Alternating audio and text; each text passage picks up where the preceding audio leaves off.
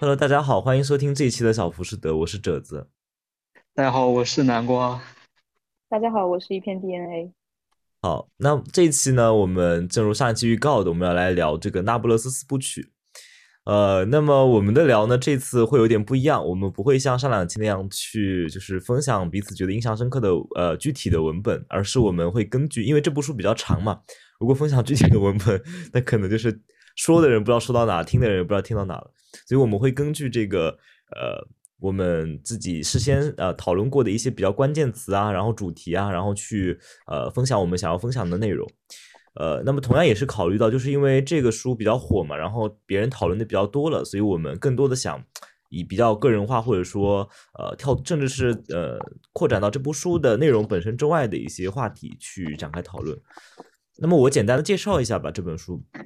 那么尽量在不剧透的情况下简单介绍一下。那么书的作者叫埃兰埃埃兰娜费兰特，呃，这是他的笔名啊，不是他的真实的名字。那么这个作者也比较神秘。呃，目前为止是没有谁确认能够对应到这个就是现实生活中的某个具体的人的。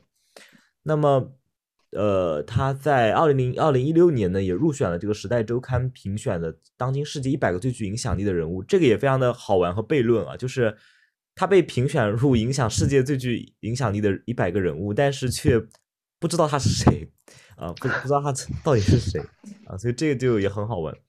那么，在他的这套书呢，是二零一一年到二零一四年，他以一年一部的这个速度出的这四本书，那么合起来就被后来就被叫做这个《那不勒斯四部曲》啊。这四本书的名单独的名字分别是叫《我的天才女友》、《新名字的故事》、《离开的、留下的和失踪的孩子》。这个线索是按照这个呃他们的这个成长轨迹。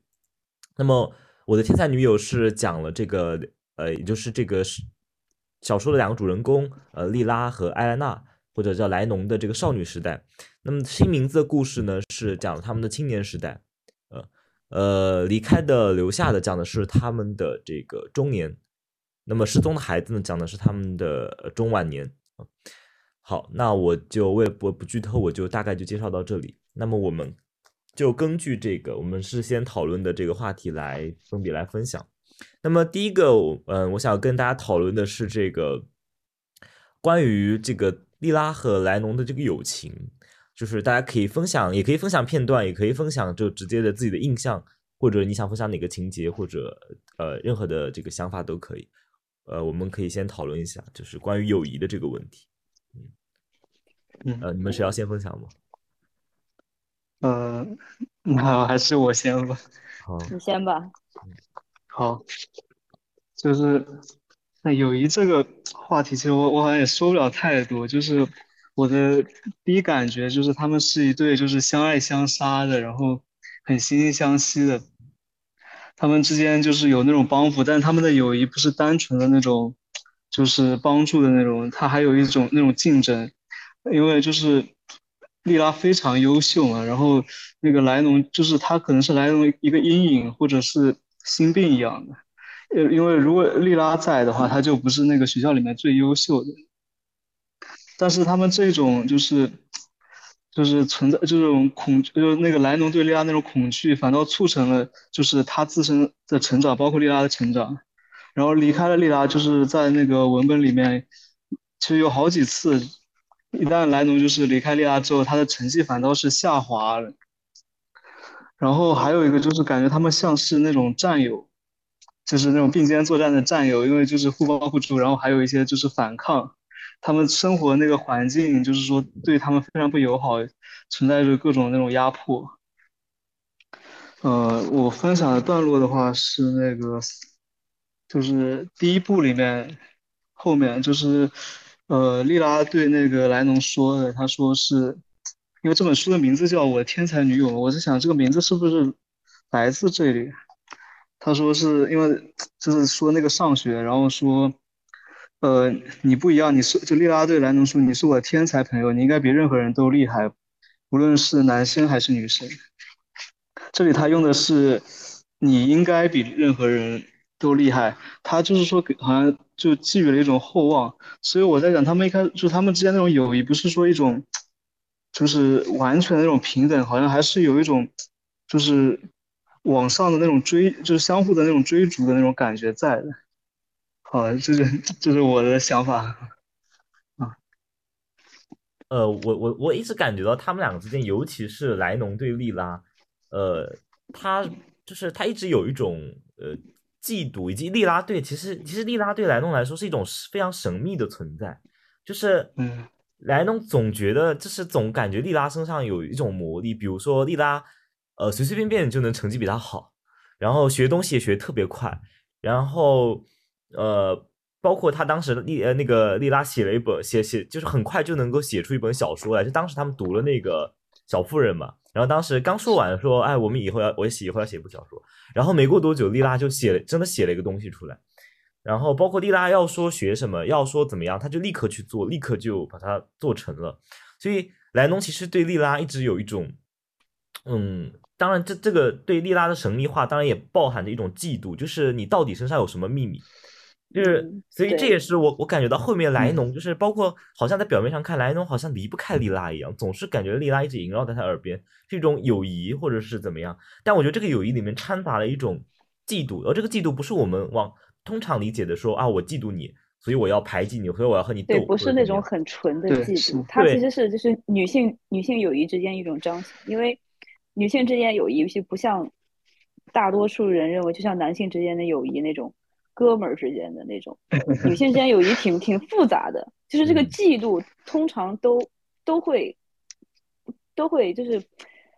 感觉贯穿在那个友谊的一开始，然后或者说是到到后面，是它贯穿整个过程当中。然后就因为我嫉妒你，所以我才想，我想我想学你，我想变成你，甚至我想你比我优秀，对，甚至我一直想跟你，我想跟你待在一起，对我想跟你待在一起的原因也是因为嫉妒。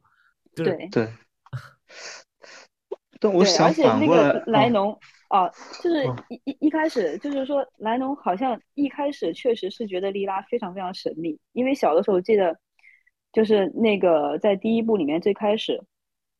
那个叫什么，就是索拉拉一家的那个父亲，他叫什么名字来着？唐唐阿奇勒吧，好像是，就是对被杀了嘛。然后莉拉就是在给莱农说。他觉得凶手是一个女性，然后就是给莱农描述了那个凶杀现场的画面。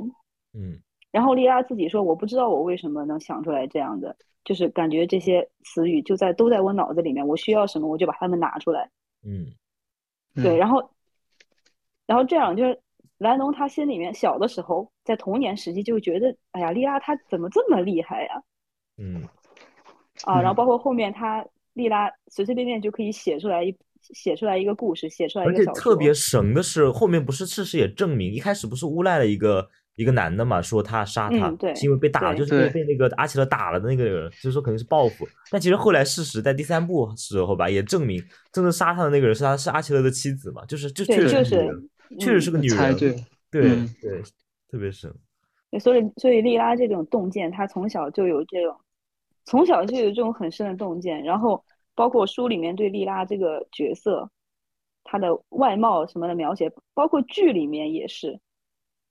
就是你会感觉莉拉的眼睛，她时刻在审视着周围的人，审视着周围的环境。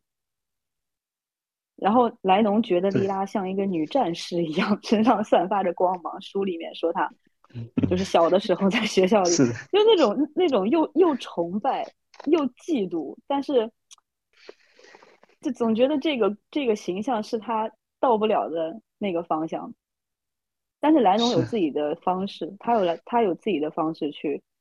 嗯，就是后面嘛，他通过读书啊什么的，一步一步突破旧的城区，突破旧的环境。讲到读书，其实我就突然想到一个他们之间的细节，这也是我觉得莱农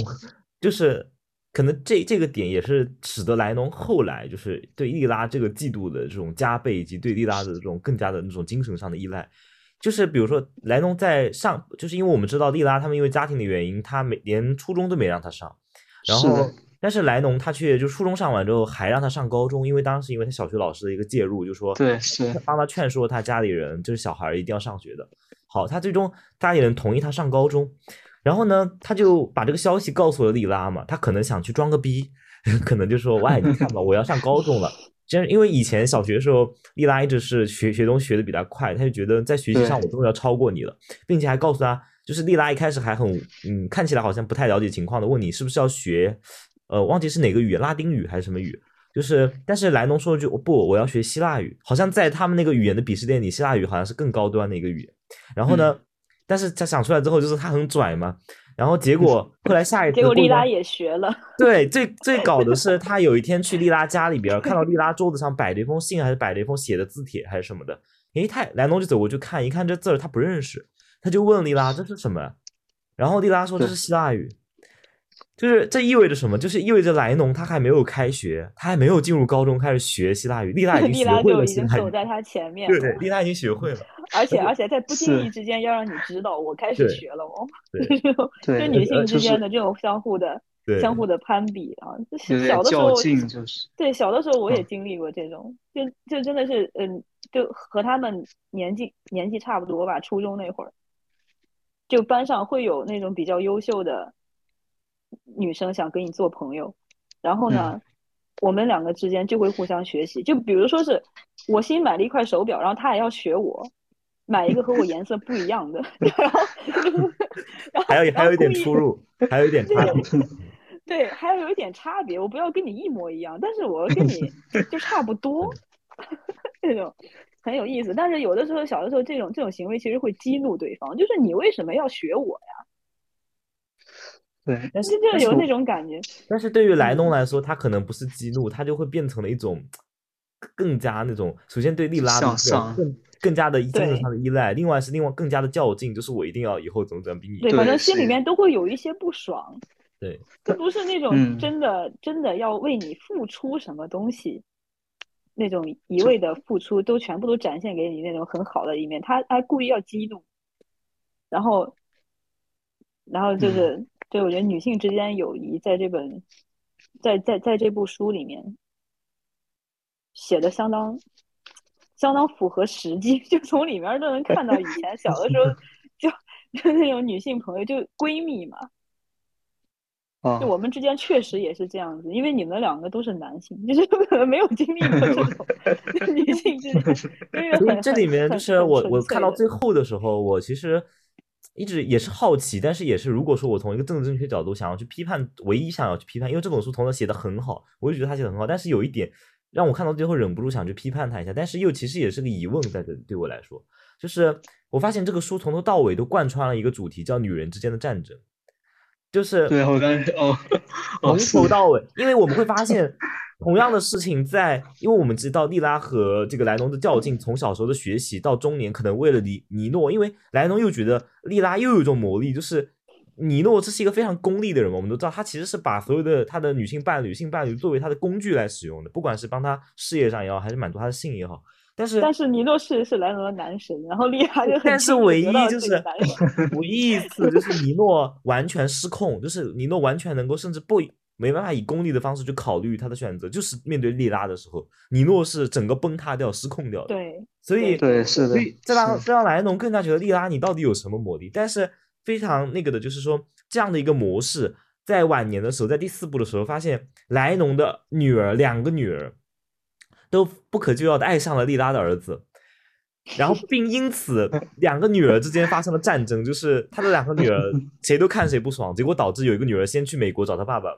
然后我就这样的这样的戏码又再次上上演，就是又出现了这种女人之间战争的复刻，所以我当时我是觉得有点想批判的，就是因为我发现这两个，当然我们抛开他们童年不讲。但做但开始到青年时期，因为来呃尼诺这的出现一个男人，然后导致这两个人之间的这种关系更加微妙。然后到晚年的时候，这一层关系因为一个男人，然后女人之间引发战争，呃，在他们的子女呃子女身上又再一次复刻了。所以我在想，这样的一个就是好像女人就是永远都在围绕一个，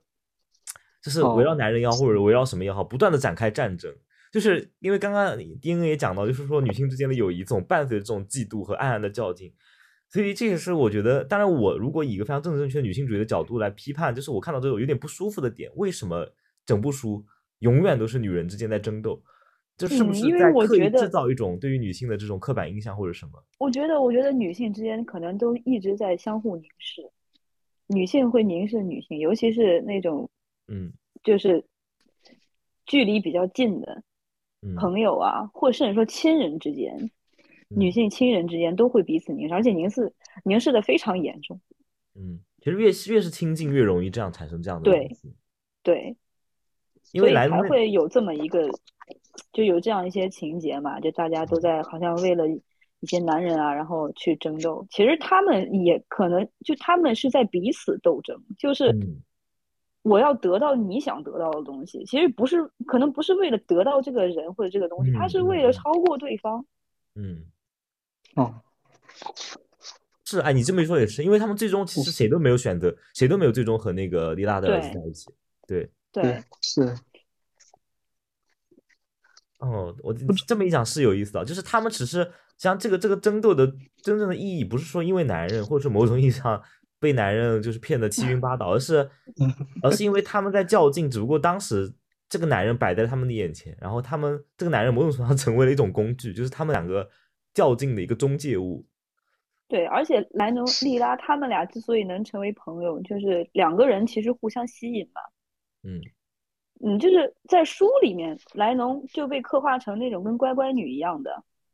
嗯，对吧？她不嗯会像莉拉那种特别尖锐去对待周围的人啊，特别就是经常去锐评谁啊的那种。他就嗯是，但是但是莱农也在审视他自己有他自己其实有有自己非常独到的见解，只不过他不会表现出来。嗯对，他而且他他他是经常通过别人身上那种叛逆的影子，然后来去弥补自己想弥补自己想叛逆但是又不敢的那种嗯。那种想法吧。比如说他就是像像尼诺这样的人会吸引到他，嗯。因为尼诺那会儿小的时候也是非常优秀，然后到了上中学的时候，也也是属于那种比较有自己见解的人吧，也也是很优秀的人。包括后来上大学，莱农遇见那个弗朗科，其实尼诺和弗朗科都是比较算是走在比较先锋的那种。哦，那个年代就是你想那六六六六七十年代，就是那个学生运动啊，然后那种所谓的革命啊这些东西，那个东西像像就像现在流行，就现在现在流行二次元是一样的，就是 其实我讲到后面，其实我也想，待会儿我们谈到革命或者知识的时候，其实我会想讲，就这东西其实你包括看看到后面尼诺的转向嘛，他突然变得非常保守或者什么的，他其实就是就是一个像年轻人在玩弄某种风向，但是在就像你说的，在那个那个当口上，那个时间当口上，那是一种非常加引号非常潮的东西，然后所以那个东西会会会变成一种吸引人的一个指标，是他前面也有说，就是他们在那个海边，就是玩，就是玩的时候，那个尼诺不是跟那个丽拉交流吗？理论就是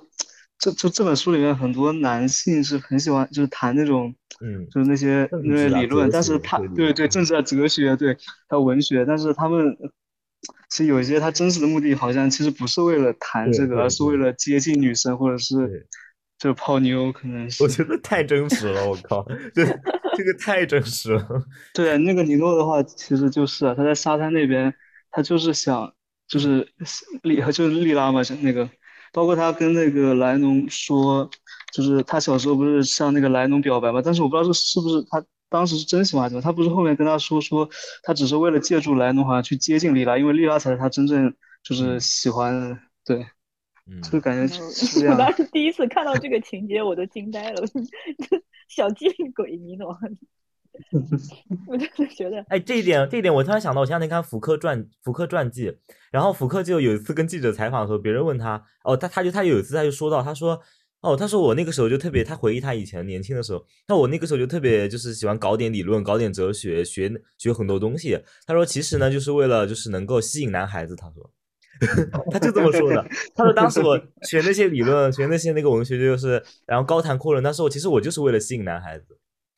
还真是，对，福克当时就自己就自己就这么说的，对。对，像尼诺这样的人，他也是，他就是从小从小理论懂得很多，而且自己自己也立志不要成为他爸爸那样的人，不是后来也打脸了嘛？然后，但是其实他啊，他一方面想通过这些去吸引吸引女性吧，嗯另一方面其实他不希望他吸引的女性比自己强，就是上高中的时候，对对对对，是的，嗯是的。他嗯法莱农的那个写的写的文章私自私自给对私自给私私自给毁掉了嘛。他明明知道，就他看了觉得莱农写的比自己好，他他不能接受嫉妒。，嗯，嗯对你如果他爸爸也一样的呀，他爸就是其实也也跟他是一类啊，就就他们都是一类，他也是，他爸不是会写诗吗？他我还记得他爸发那个罗罗罗马报，就是那个罗马报很老保啊，然后就是很保守，然后就是他爸就在上面写诗，但是他爸那个写诗的目的，我感觉还是有点，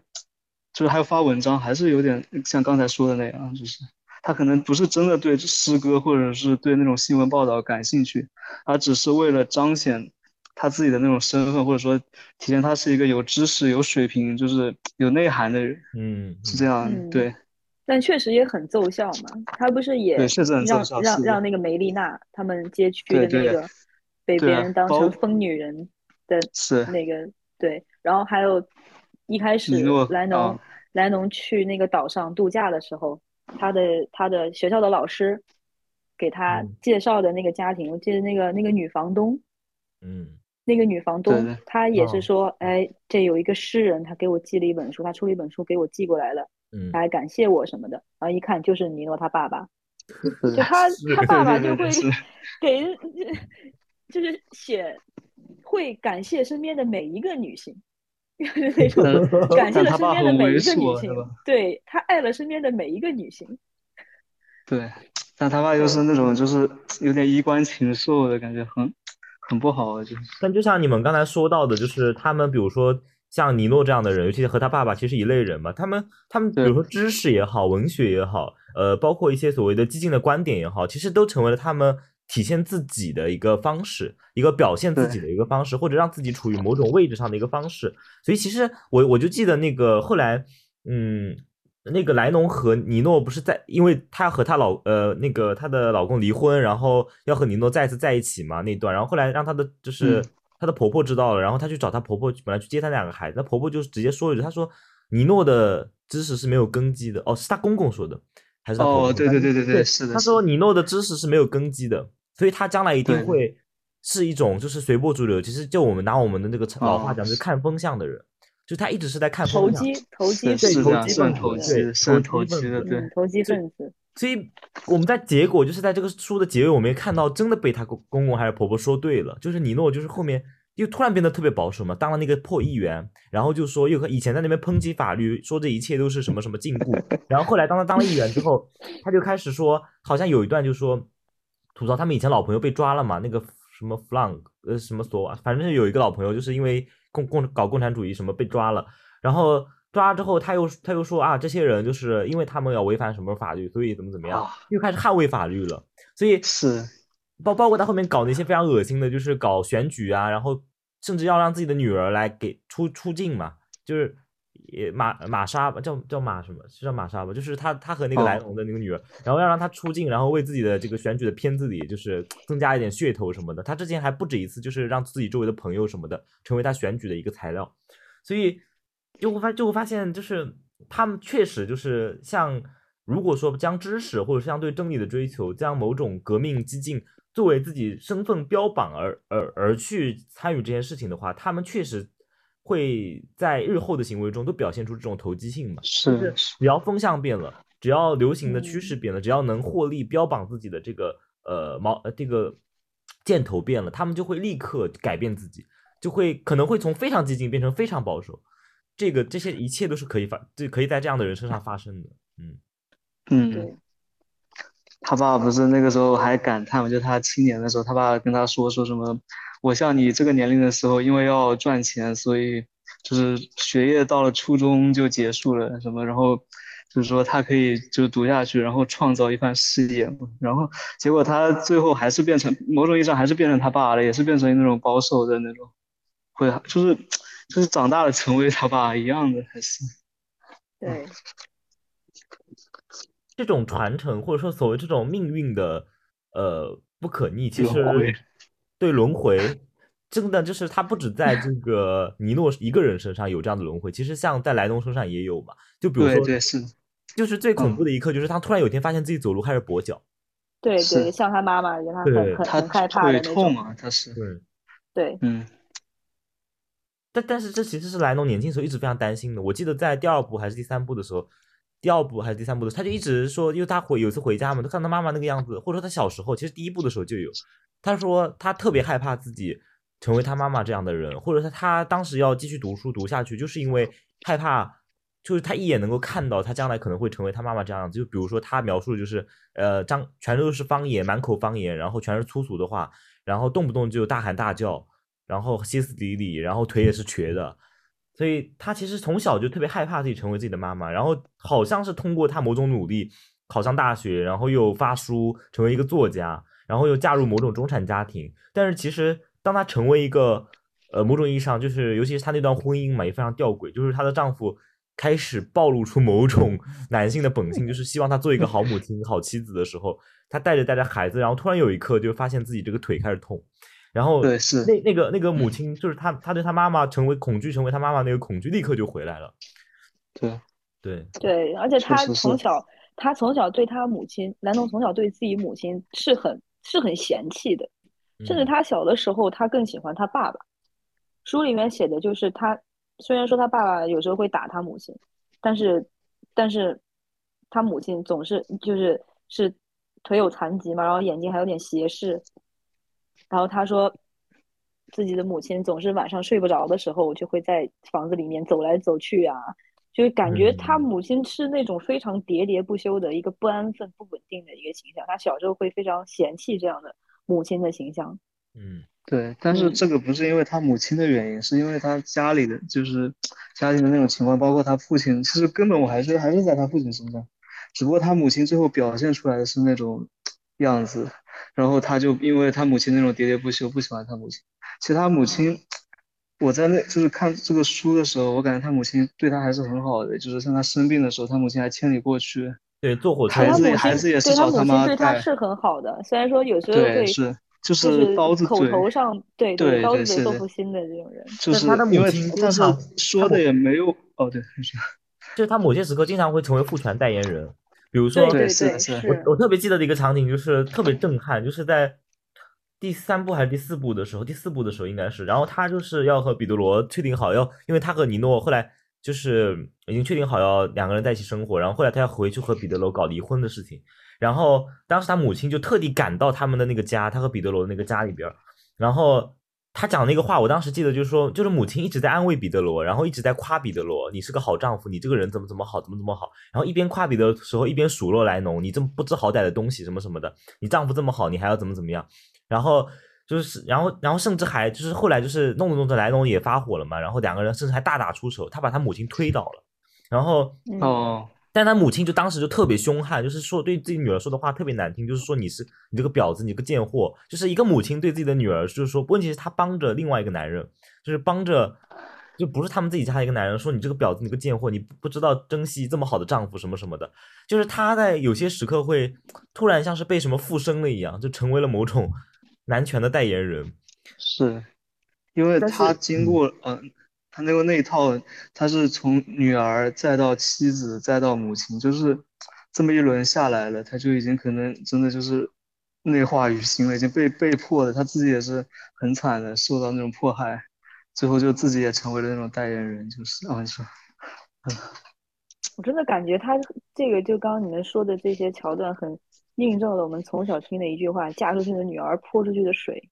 好像女儿嫁出去了之后，家里面人就。不知道为什么就不会向着自己的女儿了，反而会向着，就是像刚才莱农他母亲说的，去骂自己女儿，然后反而会去夸赞男方的，所以所以他那么好，你为什么不珍惜他什么的？所以没有想想莱农面对的是什么样的困境。这又印证了之前朱迪斯巴特在那个《性别麻烦中》当中讲的，就是那个比如说原始社会嘛，就是说他就是说。女性在某就是在父权社会下面，她其实是两个父系家族维持他们联盟的一个礼物嘛。所以其实是的是对吧？中国人的老话就是嫁出去女儿泼出去的水。所以为什么就我们看到很多所谓的母亲，她反而会维系对面那个父系家族，而不是帮着自己的女儿？她其实就体现了这个所谓的婚姻或者说父权制社会下所谓的婚姻，它的本质就是两个父系家族以女性作为一个维系自己联盟的礼物。所以。当这个联盟要破裂的时候，这个女性其实是微不足道的，就是嗯在他们看来，嗯维持联联盟的持久性，维持联盟的这个继续，比这个女儿或者说这个女性本人重要的多。就是是对这个联盟联盟如果破裂的话，他们可能觉得自己女儿也就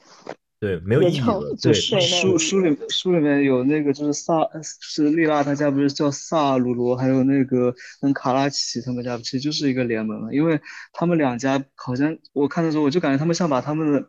就是莉拉不是那个李洛的妹妹，然后嗯对那个那个那个叫什么？就是那个卡拉奇家他那个大哥哥，他的他也把他们妹妹，然后把各自的妹妹嫁给了，就是他们的那个哥，就相当于好像把妹妹交易了一样，两边同时交易，然后出出卖，就是他们是一个共同体内部处置女女性，他们就完全都不是自由的，身体好像也不是属于他们的。马尔马尔切马尔切诺是吧？不是，是那个就是，呃，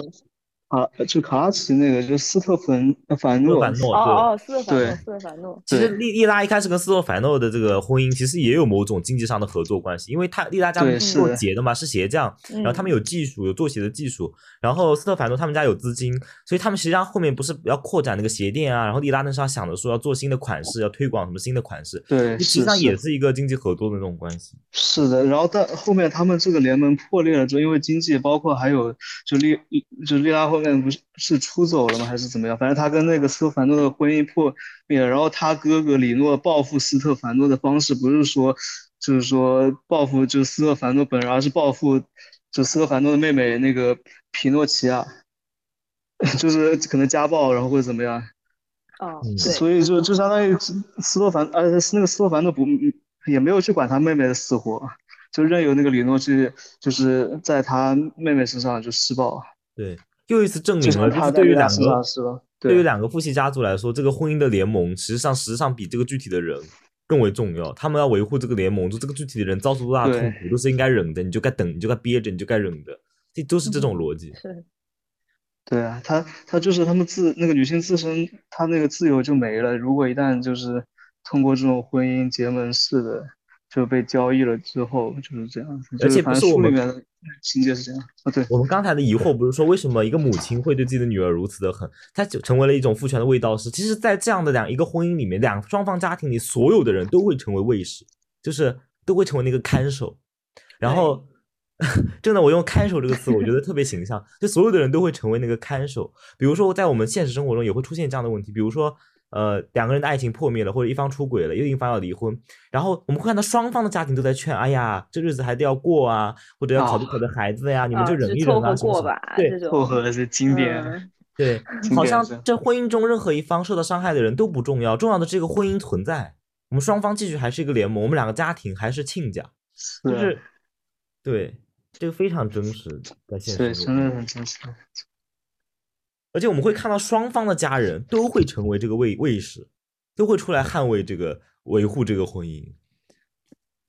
因为他们不是承，就是他们可能算既得利益者，他们也不是说承受那个创伤、那些痛苦的那个，对，不是那个他们不是被交易的呀，对对，也是。是这样的，其实我们已经在这个讨论中把话题顺利过渡到了第二个，就是爱情，就是对。嗯，你们对里面的爱情观，或者对于这本书里面描述的所谓的一段又一段人和人之间的爱情是怎么看？呃，那那我先说，就是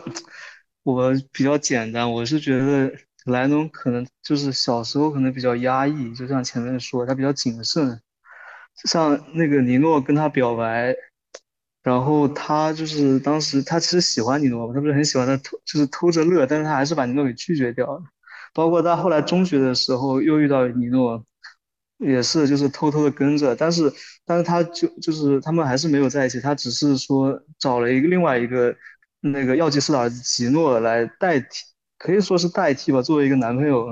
那个。而莉拉的话却做到了他想做的却没有做到的事情，就是在前面想做却没做到的事情，就是跟尼诺在一起了。莉拉就是更敢爱敢恨，相对没有那么压抑。当然，这只是我个人的那个感觉是这样的。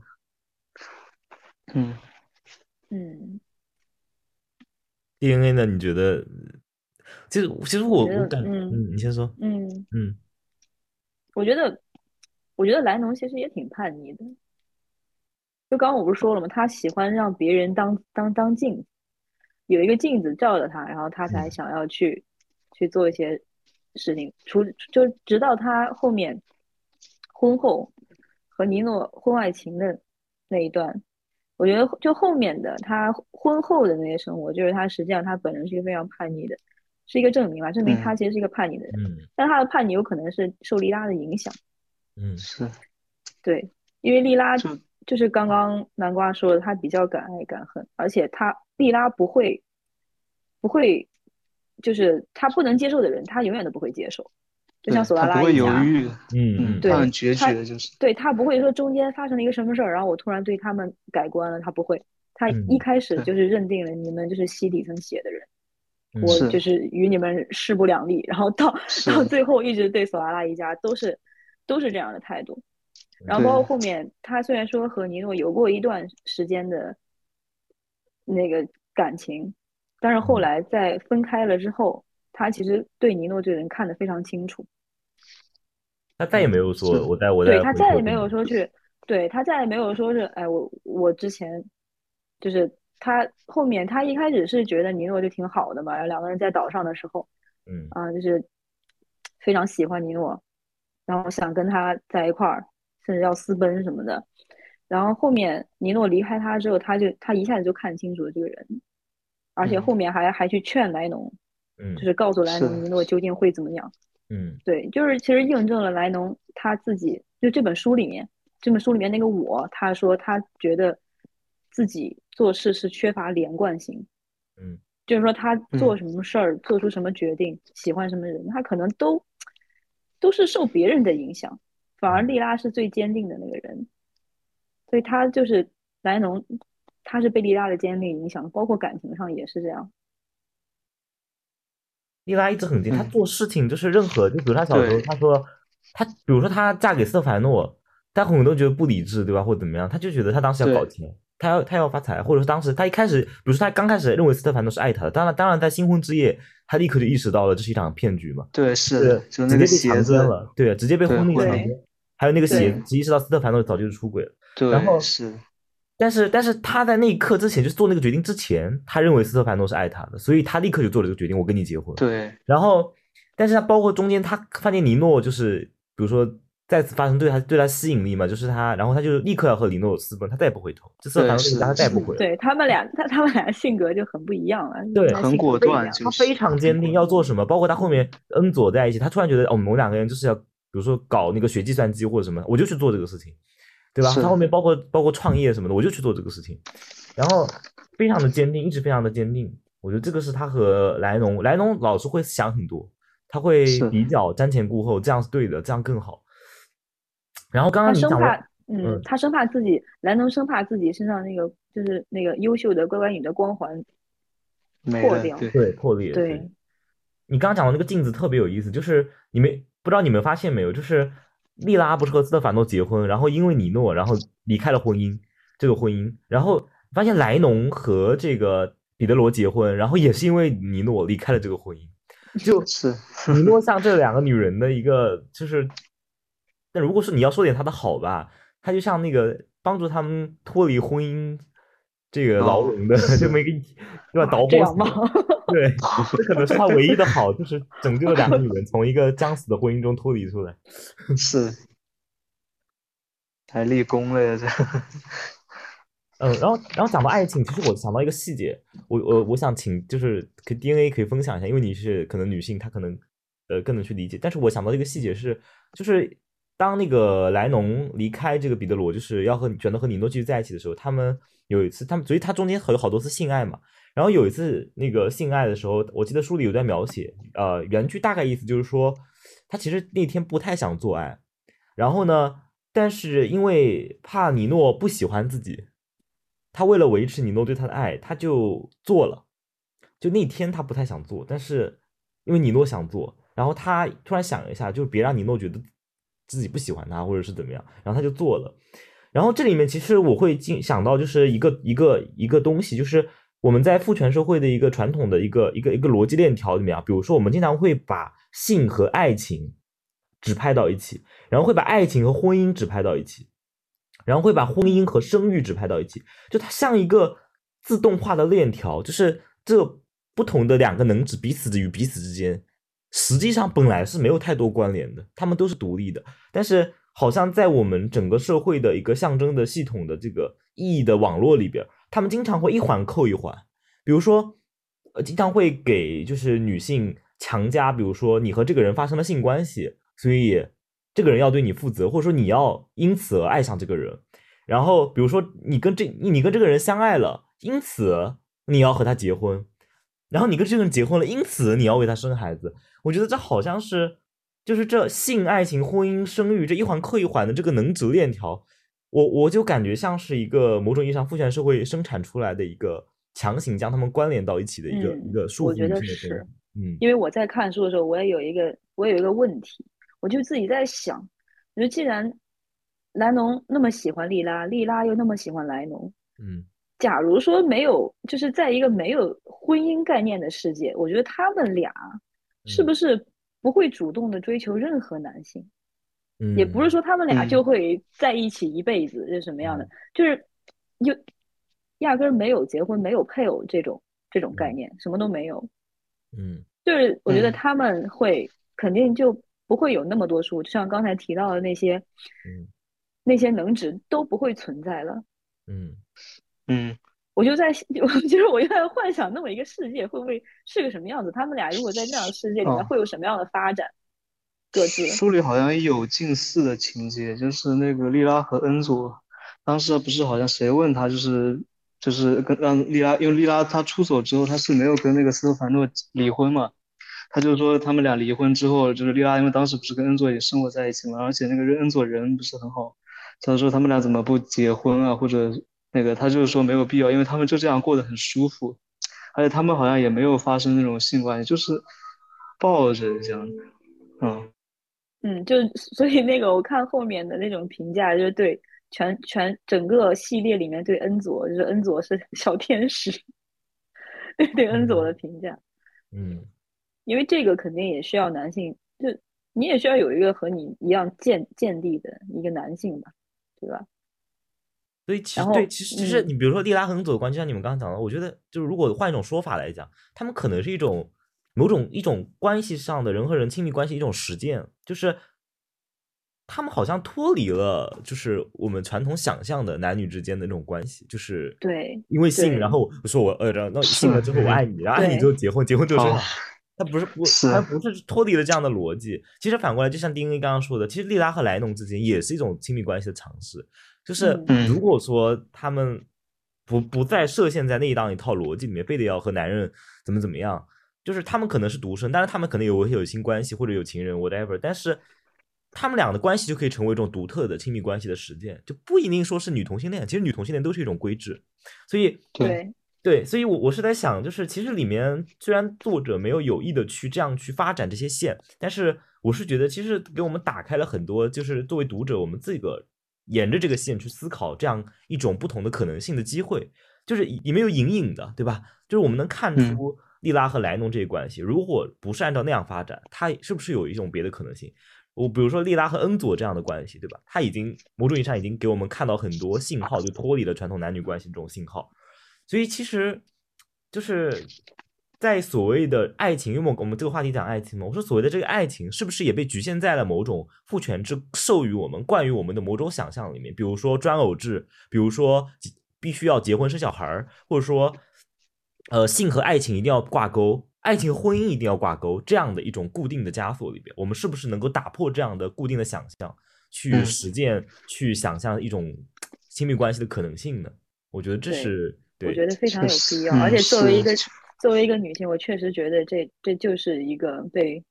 强加的东西。是啊，就像刚才我说的那个细节啊，就是莱诺明明不想做爱，他的嗯，但是他会说他会把它关联到爱嘛，就把性关联到爱嘛。诶，我如果不跟他做，会不会觉得他觉得我不爱他，或者说我们之间的关系会受到影响？所以就会出现这么一个问题，就是其实把这个话说清楚，比如说我们可以让性独立于爱，也可以让爱独立于性，其实这两者是。呃，相互的，嗯，就是我可以为了纯粹为了性的享受而去做性的事情，但是我可以不用说，我非得我跟你做爱，我非得要跟你怎么样，但是我们也可以不用担心我们的爱会因为缺少那一次的性而受到影响，所以其实这我觉得这是相互的，但是某种嗯固定的想象会把这两者捆绑在一起。嗯，对是，而且这个这个其实有可能，因为后面我看到，呃，好像是第三部的时候，第三部的时候，莱农莱农自己的女儿，他自己的女儿就是那个叫叫什么来着？他的自己那个小女儿，后来和那个莉拉的儿子对对，和那个利拉儿李诺子叫啥？呃，李诺，就是嗯嗯啊，对，和那个利拉的儿子，就是小的时候，他看到他自己的女儿，他看到自己的女儿和这个利拉的这个儿子在沙滩上，就在互相的哦，展露展露身体。我记起来了，他们看那个哦生殖器，哦看那个哦，是是是，对，然哦后然后那莱农肯定看第一眼觉得自己女儿被猥亵，自己女儿是受受受伤害的那一方。嗯但是嗯后来他就是惩罚了那个丽拉的那个儿子之后，教教训了他一顿之后，然后他自己的女儿对自己说，嗯就是对他生气了，就是我讨厌你，嗯你嗯怎么这样对他？嗯嗯就是对于小孩来说，他，我我感觉对小孩来说，他们可能也会受到这种潜移默化的这种捆绑。嗯，意味深长对。这这个这这这一幕真的意味深长。对嗯 确实，对，对，这一幕其实，在书里面也没有做做太多的解释，就是说莱农他自己也去看了一些关于儿童性问题的一些书，嗯一些什么。对的，所以我感觉这种锁链其实不光是对，嗯，不光是对呃成年女性吧，或者说是其实对未成年人，对那种女童来说，也是把她们放在一个很弱势的地位。嗯其实我觉得这是某种意义上对女性性快感的禁止，一种禁令，就是它是，嗯。所以所以它是，正是因为这种对女性性快感的否认，才会反过来让女性成年之后成为男性性仅仅简单的成为男性性快感的对象。就是我不知道这个哦。话有没有讲明白，就是你从小禁止，就是说女性作为一个性快性欲的主体，就是比如说有没有种嗯。可能，我看到你的阴茎，我感到很爽。就就如果是因由由由女性的主体性生发出来的这种性快感和欲望被禁止，对，然后灌输给你一种理念叫你被冒犯了，比如说你被性骚扰了，但是这样的一种哦。禁止，它会造成就是说女性一就会意识就会哦，在性当中我应该是被动的，我应哦该是、哦。我我的身体是被男人消费的。而不是我去消费男人的身体，就是他会有这种意识，就会植入到女性的思维里面，直到长大了都有一种说我的身体是一种财产，是给男人用于交换的。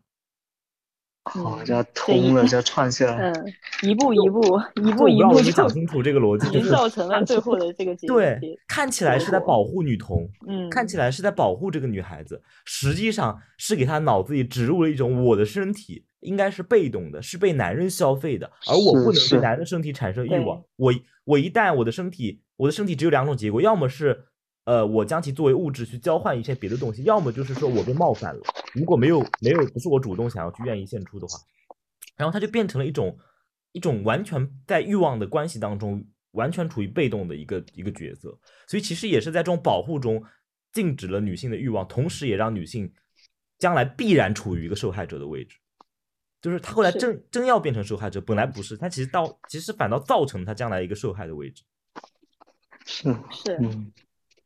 就是就是小时候像我们，嗯，就像我们这个环境，小时候给女生灌输的那种所谓什么贞操啊之类的，对，对吧？被保护，对你对你千万不能怎么怎么样，千万不能怎么怎么样。一方面是是是要是要保护自己的，但是嗯，就是灌输这么一个概念，就容易让嗯女性自己觉得啊，原来我真的是被好像我的身体我应该保存它，然后为了某对对个将来的对。像一个文物一样，我应，该先就是这把它保么个逻存起来。辑，就是这个逻辑。传家宝啊，这对是，然后将来好像是为了献给某个更伟大的东西，什么类似于这种的，就是 对然后然后对，还有就是，呃，这么一说，我就想起书里面，其实第一部里面有一个些情节，就是讲，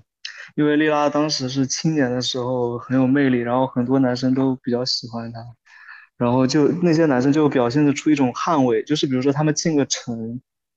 呃，像我有一个情节就是说那个好像是卖卖那个卖冰淇淋的大爷还是什么，就是赞美他，还是一个大叔，反正赞美他，然后说他长得好看，但是我我感觉应该也没有说就是说侵犯或者说冒犯的。然后他就被打了，对，就是利利拉陪一起的那些男人，就是有一个直接打他了，就是，然后类似的情节这本书里面也还有，就是利拉的护花使者，丽拉对护花使者，对对护花使者，对是的。我当时在想，为什么护花使者这么多？但是这里面非常讽刺的一点就是，我想我想一定要指出这一点，其实这个父权制的诡计，就是看起来这些人在保护利拉，实际上他们才是真正的暴徒。为什么这么说？护花使者，这里面有有没有发现一个意思？一个老头向一个女孩子挑，呃，好像是看说一些，其实没有什么挑的。如果说，就算我们假设它是个挑逗意味的语言，然后一群其他的男的上去把那个老头打了一顿，实际上这里面的逻辑就是这群男的将莉拉视为了他们的私有财产，就是你，对对，我也这感觉。这个老头，你好像是为什么对吧？莉拉好像是他们的一个占有的财产，然后你侵犯了我们的私有财产，然后你要被惩治。他这就反过来，这群人也是对丽拉的施暴者。我们先不管这个老头是不是施暴，假设他也是，自己就替自己就替丽拉发言了，丽拉都还没说话呢。他们纯粹将丽拉当成一个被动的一个 一个物一个物品，他们的物品。对，就为什么这么确定？因为我找到了他这一段，他这这节是这么说：他说那个就那个人对着那个丽拉还有几个小伙子很有礼貌的说：“你们真是幸运。”然后说丽拉有多好看。然后他说：“对不起，我。”我在我妻子还有小孩面前说了我的看法，我感觉有必要告诉你。然后丽拉就是笑，她说气氛很紧张，但丽拉笑了，那个先生也微笑了。然后丽拉还很得体的鞠了一躬，就是那个先生刚要回去就被那个李诺抓了，就是被丽拉丽拉他哥给抓抓了，然后打把他打了一顿，就是还骂了他。所以我觉得更明显，因为因为我发现原来打他那个人还是就是丽拉的哥哥，是李诺打的他，是嗯。莉拉的哥哥就从小从小就很保护他妹妹了，小时候想帮他攒钱供他上学，但是他就是像他们那个街区里面，可能他们街区里面那些男性的暴力已经刻在骨子里了，就是上一辈对下一辈会随便的施暴，然后导致上一妻子也会随便施暴，对，是，对，就导致那那些那个街区里的男性，男性也好，女性觉得那男性对我施暴那是理所应当的。不会觉得怎么样，就不不会像莉拉那样很很尖锐的去反抗，就是我与你势不两立。对啊，但是但是但是男性对男性他们自己就会觉得，那我看不惯你，我就打你呗，就是这样，甚至要说是帮帮呃帮自己的妹妹也好，或者说帮自己喜欢的女性去是以这种暴力的方式去替他说话，是就很讽刺啊！这个李诺前面那么捍卫莉拉。就是路人看他一下，或者说赞美一下丽拉，都要被李诺打，或者说骂。呃，但是他等到后面丽拉被那个丈夫家暴，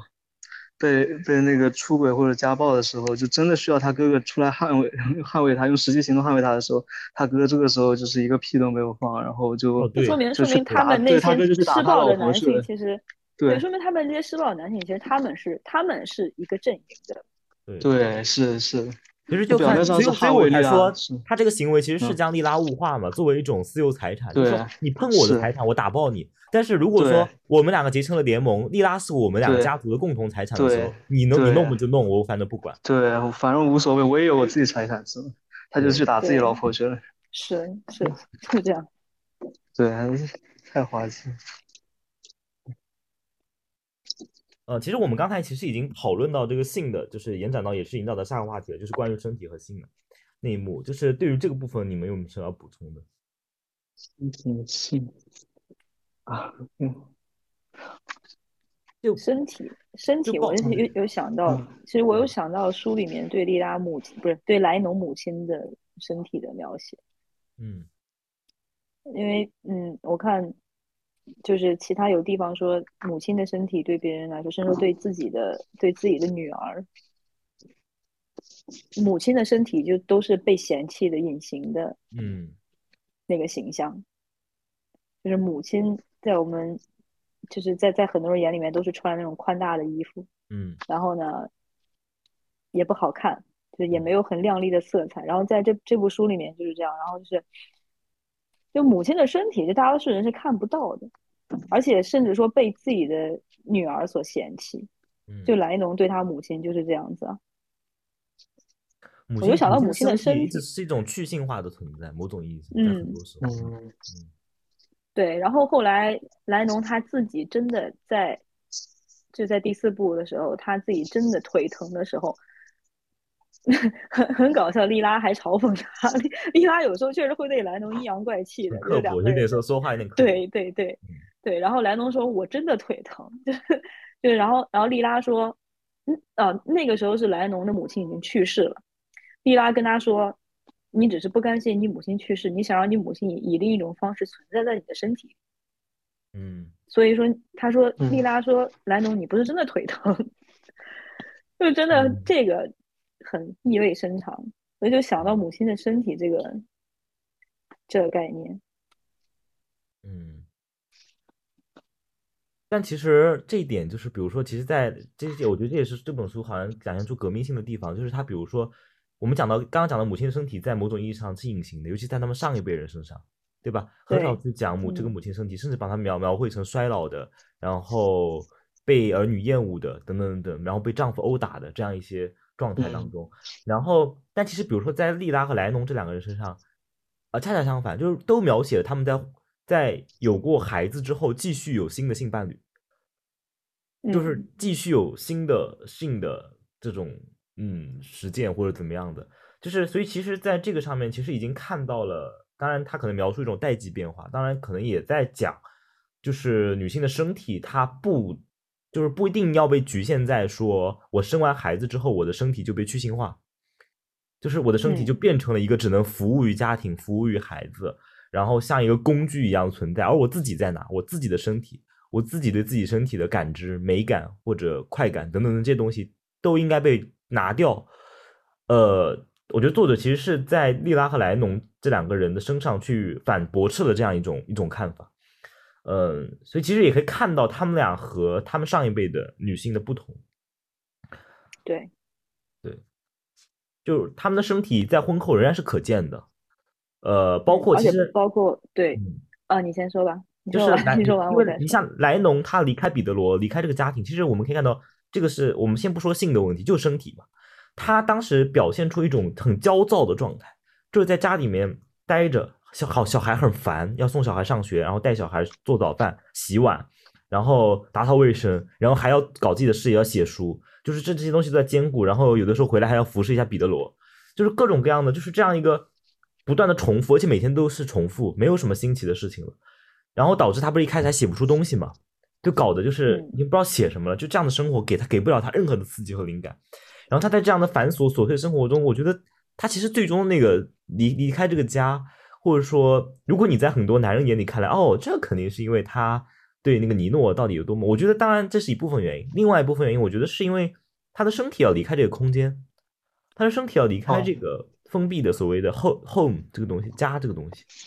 嗯所以这个东西让他感到整个身体的窒息。其实你看他的腿疼，也是由于在结婚之后开始这样的家庭主妇式的日复一日的循环之后，他开始是显露出来了她好像是在她怀怀孕的时候，怀怀第二个怀第二个女儿的时候还是？对，对，是的，嗯，是，而且书里面对对莱农和莉拉两个，呃，两个人各自怀孕时候的身体状态，他们俩在各自怀孕时候身体身体状态是完全相反的。莱农觉得莱农是很就是很觉得还挺开心，很悠然自得，很就满满怀期待的，但是莉拉是非常非常排斥。哦，不是他第一个的时候还是莱诺也是比较难受的，好像。第二个的时候就还还好，就是两个还不太一样，是嗯嗯。啊，嗯嗯，莉拉就是她，她就她，我记得她是怀孕的时候，她回到刚从刚从尼诺身边回到家里边，嗯。然后她就是自己，她好像书里面说是他觉得自己肚子里面是一颗肿瘤在在在在长大，嗯，然后好像好像好像呃不知道什么时候要把它给吞噬掉还是什么，反正就是这么个意思吧，反正是很恐怖的一个存在。利拉自己也觉得自己肚子里面那个东西是很恐怖的。嗯然后，但是莱农嗯怀孕的时候，她觉得自己就是是是满怀期待，是觉得是一种希望，嗯，嗯，因为他们对利拉这个感受的描述特别，也是特别有突破性或者有意义的一种描述。其实是我这边要提到一个文学、文学或者艺术的一种理论概念，叫再现嘛，就是 representation。嗯什么叫再现？就是我们如何去重新叙述某种感受、某个事件、某某样东西。这就意味，其实这里面是满含着权力关系的，就是它会影响到看这个东西的人如何想象这件事情。所以，比如说我们我们在我们的一些广告里面，比如说咱们咱们现在的一些宣传里面，他鼓励大家生三胎或者什么，他就会把怀孕这件事情，他会他会发哪些新闻，大家会看到，啊说 呃，比如说之前有个什么新闻，什么一家人公公婆婆把这个孕妇抬上楼啊什么的，哎，他就会 呈现一种哎，怀孕是个多幸福的事情啊，就是全家都在围着你转，甚至那种这个跟个公主一样被所有人保护，被所有人呵护。他其实是要给大家，他其实他的目的很明确嘛，就让大家生小孩。所以这个、这个东西会给大家造成这样一个感觉，而莉拉描述她肚子里这个东西像个肿瘤，时刻可能会把自己吞噬，这可能也是女性会感到非常真实的一种感受。可能有些女性就是会感到这样，但是这样一种描述恰恰会提醒很多还没有生小孩的女性，你可能会有这样的感受哦，就是你怀了小孩的时候，可能它会像一个肿瘤一样压迫着你，甚至让你感到恐惧，感到死亡的迫近。所以，所以这样的一种不同的在线，我不能说哪种在线是对的，一定是哪个是至绝对的。但是我说需要呈现这样不同的在线方式，让就是不是不至于一味的说你去美化某种东西，那么这种美化背后可能它服务于某种特定的目的。对，这里面就有权力关系在里面。所以我觉得你刚刚讲这段，就是其实我觉得这就是呃艾兰娜就这个作者特别了不起的地方，他在给某某一种经验、某一种人类的经验或者某种女性的经验，赋予许多全新的再现方式、叙述方式、表现方式。嗯对使它话话语不再局限于单一的对，之前我们听习惯的那些描述生孩子啊、描述性啊、身体啊对这种，嗯嗯，他甚至把性可能描现这种痛苦的，比如说莉拉第一天婚那晚上被强奸的那个对，状是，就是对吧？对吧？男人会会会去想象或者告诉女人啊，性是很舒服的、很爽的、啊，怎么怎么样。但是比如说在我们我们看一种日日在线就是日本的 A V 嘛，它会表再现出一种好像性就是女性在性当中应该是个很爽的一个状态，但是有没有可能在很多的性的状态下面，女性是非常痛苦的？嗯对，其实这里面有就隐藏了权力关系嘛，它服是它不同的在线，它服务于不同的目的嘛，对不对？嗯。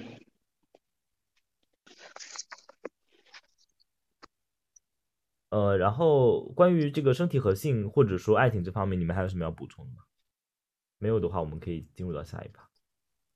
啊，我没有。嗯，没有了。嗯呃，那么我们最后可以讨论一下，呃，就是关于里面有关知识的这个迷思，包括革命啊，包括其实利拉和莱农以及里面几个其他，包括尼诺啊，他们各自的人生选择，基于他们各自所认为的什么是对，什么是错的这个东西，我就我觉得我们可以就是综合这些东西再来聊一聊。嗯，对，那我我先吧好，就是我是想说那个人生选择，因为我看这个书的时候，我产生第一个问题就是在前面的时候，就是他们丽拉童年策划了一场逃学，就他带着莱农去那个看海，就是离开他们那个街道，然后去看海，然后但是在在半途的时候，丽拉选择了回去，当时其实莱农还想接着去看，但是丽拉却选择了回去，所以我当时很很好奇为什么。因为就是丽拉那个人设表现出来，她应该是一个很果断、很决绝的，她应该是就是没有什么犹豫的，不会害怕的。但而莱农应该反倒是那个可能会怕受处罚或者什么半途回去的。然后还有一个就是，哦，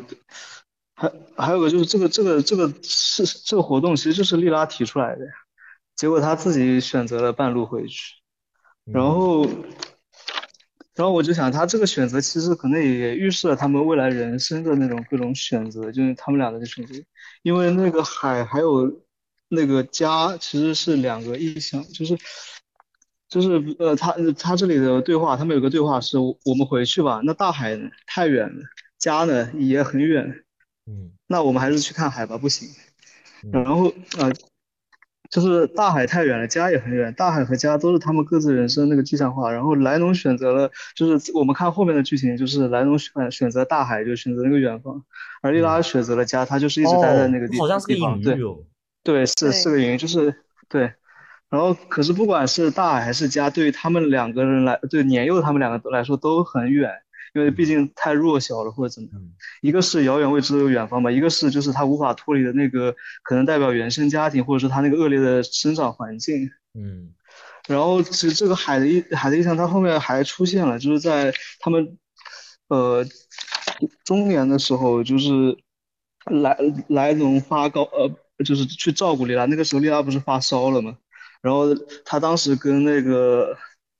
就是住在外面，他们已经出走了，然后莉拉决定还是要回返回他们那个城区，但是莱农那个时候不是已经是上完大学了嘛，他就觉得不能理解，觉得应该好不容易出来了，那就别回去了，应该就是出去。嗯。但是莉拉就又一次提到了那个那个大海，然后他就是说，他说就是莱农很坚强，他觉得自己没有莱农那么坚强，就是说他很害怕那个像他们童年的时候离开去看海，不是经过那个隧道嘛，他就是回头看那个隧道，他很害怕，他就是。就他看起来，他是一个很决绝，他有那种撕裂一切、撕碎一切那种不合理的生活那种勇气，还有那种韧性。但是真让他去他却又不愿意离开城区，我觉得应该不是他不够勇敢，可能是他已经跟他那个城区，他生活那个环境，就像，就真的像一个肿瘤一样的，就是老是生长在他体内，然后就是无法割掉，就是很依赖他，嗯，然后他很厌恶他，但他却又就又是一种无法割割离，肿瘤和人体其实有一种共生对对，共生了，真的共生了。然后那个城区其实也滋养了他，因为他也是在那个城区里面，小时候就是很有灵性，很有天赋。当然，这个城区最后还是把他那份天赋、那份灵性给扼杀掉，因为他没有离开那个地方，全部都抹杀了。然后这可能就这个城区的烙印导致了他左右他就是他后面的人生选择，而选择了就是逃也算逃离的那个莱农，他的人生选择就不太一样。嗯对，那这是我的想法。嗯我觉得莉拉可能是在身体力行的做着做着自己的斗争吧。是，对，嗯他就算是在就算是在老城区里面，他后来就是后来莱农出去读书的时候，有一次邀请莉拉去自己老师的那个聚会了嘛。然后在那个聚会上，莉拉是第一次感到自己格格不入，觉得自己原来自己那么差，没有人注意到自己，因为他在自己的城区是受到所有人关注的。是，他他是。嗯最优秀的那个在城区里面，但是当他出来了之后，啊、被莱农带到那个加利亚尼，好像是叫对嗯加利亚尼老师那个宴会上，他瞬间就失去魅力了。那个宴会，然后那个宴会对那待会也可以聊一聊，我觉得挺对，那个那个 宴会，对那个宴会，当然当然，利拉凭借自嗯。己敏锐的洞见，他真的是看出来那那是一个非常假惺惺的世界，是。就是在那个所谓的文学文学圈小里面，步开会，各个翘着二郎对腿，然后科学家，对，然 后然后这个 对，然后后面这个假惺还有对，后面还有，后面就是那个加利亚尼老师的那个女儿嘛，纳迪亚嘛，嗯，对，是是是这个老师的女儿吧？反正就是纳迪亚，后来一开始是尼诺的女朋友的那个，然后他后来是跟那个帕斯卡莱一起去搞革命去了嘛，嗯然后还来来那个找找丽拉，丽拉天天在工厂又要上班，然后回去又要 回去又要照顾照顾嗯自己儿子，反正还要自己学习，就是很忙的那种。然后他要就是那种这个纳迪亚以一种很天真的小布的姿态，想拉丽拉跟 他一起搞革命，嗯，但是丽拉她就自己，她就在在在那个发表自己的看法吧，说你们你们从来都不懂工人阶级，你们不知道什么是真正底层吗？然后是就他不直接把他那个手给他们看嘛？你们看看，对对工人的手，对，是那摩擦那个手，我还记得那个摩擦，就是炫耀他的那个有点对，所以我我我觉得他，我觉得莉拉啊她也不是说是不不敢去跨出哪一步，其实他自己他自己就是他自己就是那种他自己就是革命，他他真的看到自己就是个革命现实的他就是工人啊，他就是工人，他就是工人，他就是革命的本身，他就对不需要再去突破某一个界限，怎么样会？通过某种知识的中介，然后在那边一群人高谈阔论工人阶级的什么革命，其实这群人他妈的全是小布，然后对啊 其实莉拉自己做的事儿就是一种反抗，包括她不得不去和那个斯德凡诺结婚。对，哎是，对他是他他他和斯德工厂凡诺结婚其实是为了对，其实是在工厂最后也在抗嗯争啊，嗯，他一开始结婚也是为了反抗那个一直追他的那个那个马尔切诺嘛。对，对对对，就其实每一步都在反抗，对，对他其对他实一直都在反抗，从小都在反抗。而且而且莉拉也啊是一个，他他也很擅长对别人表现亲密，是就是是是，对他哪怕是做着最低业的工作的时候，在那个什么肉厂做做工作的时候，他他嗯对那个纳迪亚，他其实也非常亲密。你们这些人对，你们凭什么来跟我们共情？你们凭什么在高喊口号？你们什么都不懂，就是一直都这样一个态度。嗯他对自己后来对她家暴的那个丈夫也是这样的，他的反抗方式就是亲密，我不在乎你们，你们爱怎么样就怎么样。嗯 就就是我觉得她就是很，她确实确实是个是个是个女战士。嗯，是，嗯，它是女战士而且他的，抗争非常的真实落地，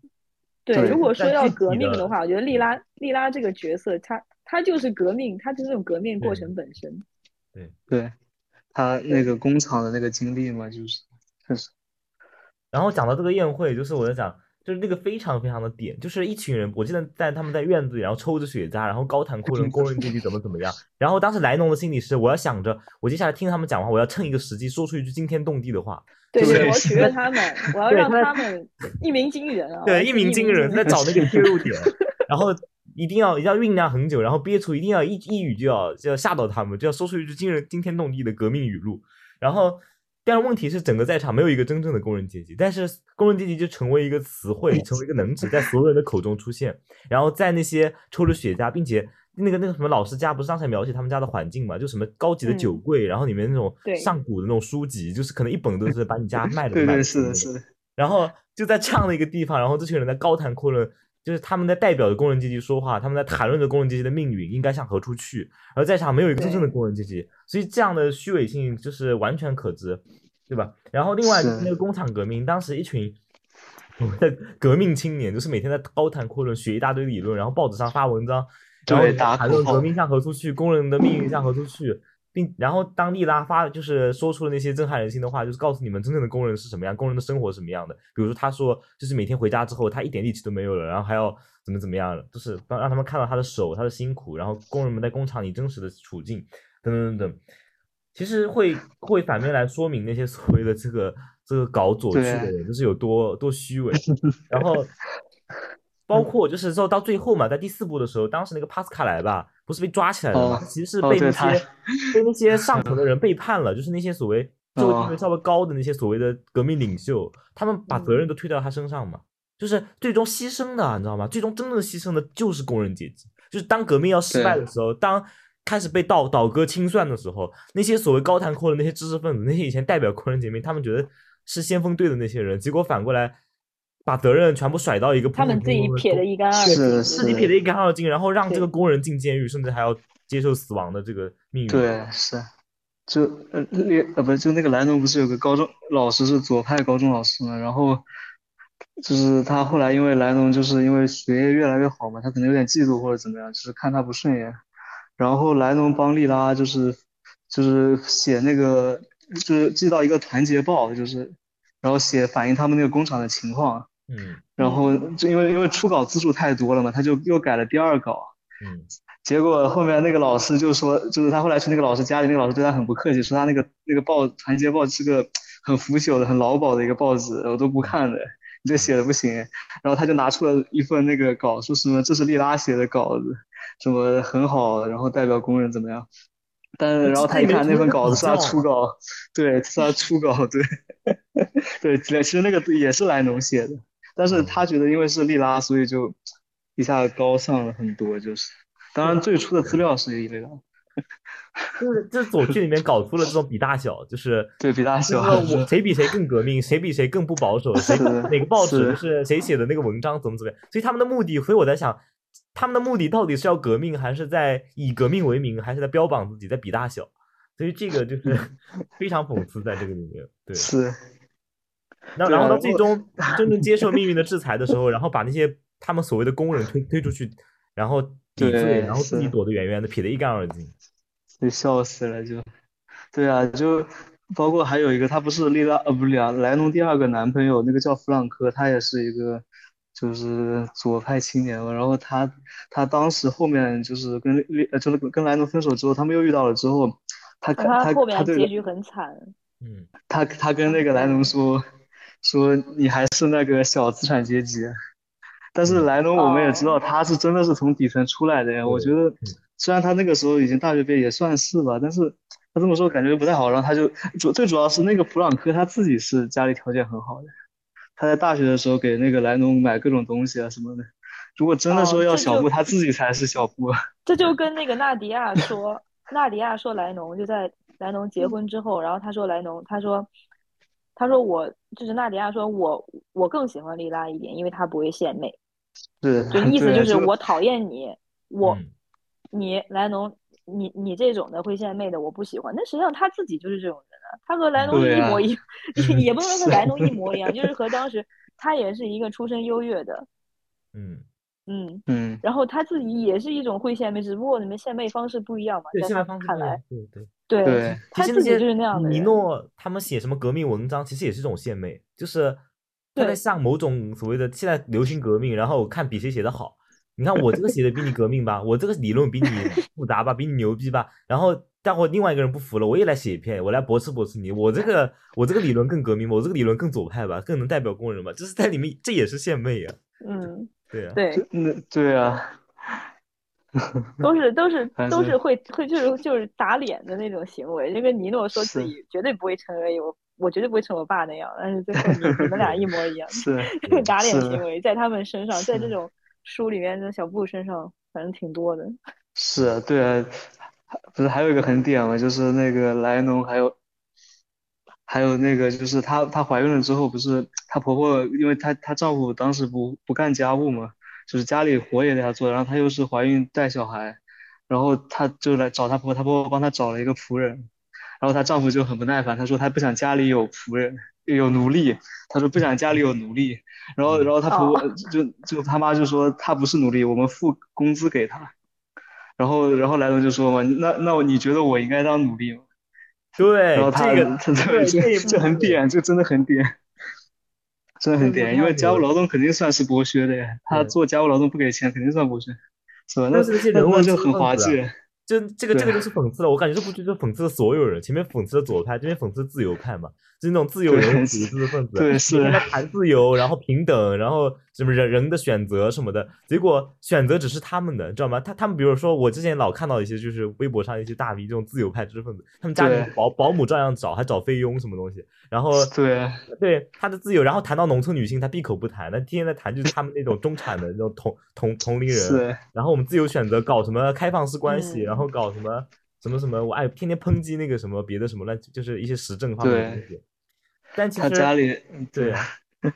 他自己家里都有，就他他那个莱农就相当于他在家里面那个无无偿做劳就家务啊劳动，还有带小孩，他不就相当于是努努力了吗？被剥削的呀，但是他就没有意识到这一点，他只是说，他只是说他不能去外面招仆人，哪怕给仆人工资也算，他也算是奴隶，就是。一方面道貌岸然，就说好像还还还在妻子面前表现一下他比他妻子多有知识，就是你看吧，你个莱农你都不懂，你招招保姆要剥削别人，你看我就懂。然后结果他没有意识到 他妻子天天在被他剥削。对，然后然后最后他他们俩就开始就争辩嘛，然后那个她老公就说谁强迫你了？我什么时候要求过你？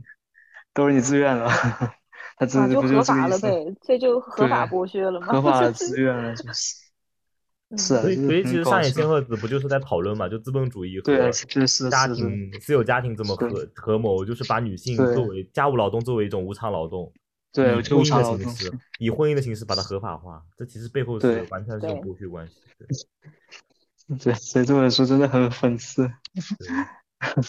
把该骂的都骂到了，我觉得是这种说。呃，那你大家还有什么想要？就除了这些之外，你们还有什么想补充的吗？没有的话就差不多。嗯，嗯，我差不多了。没有了。那我们今天的节目就到这里，那我们下期节目再见，拜拜。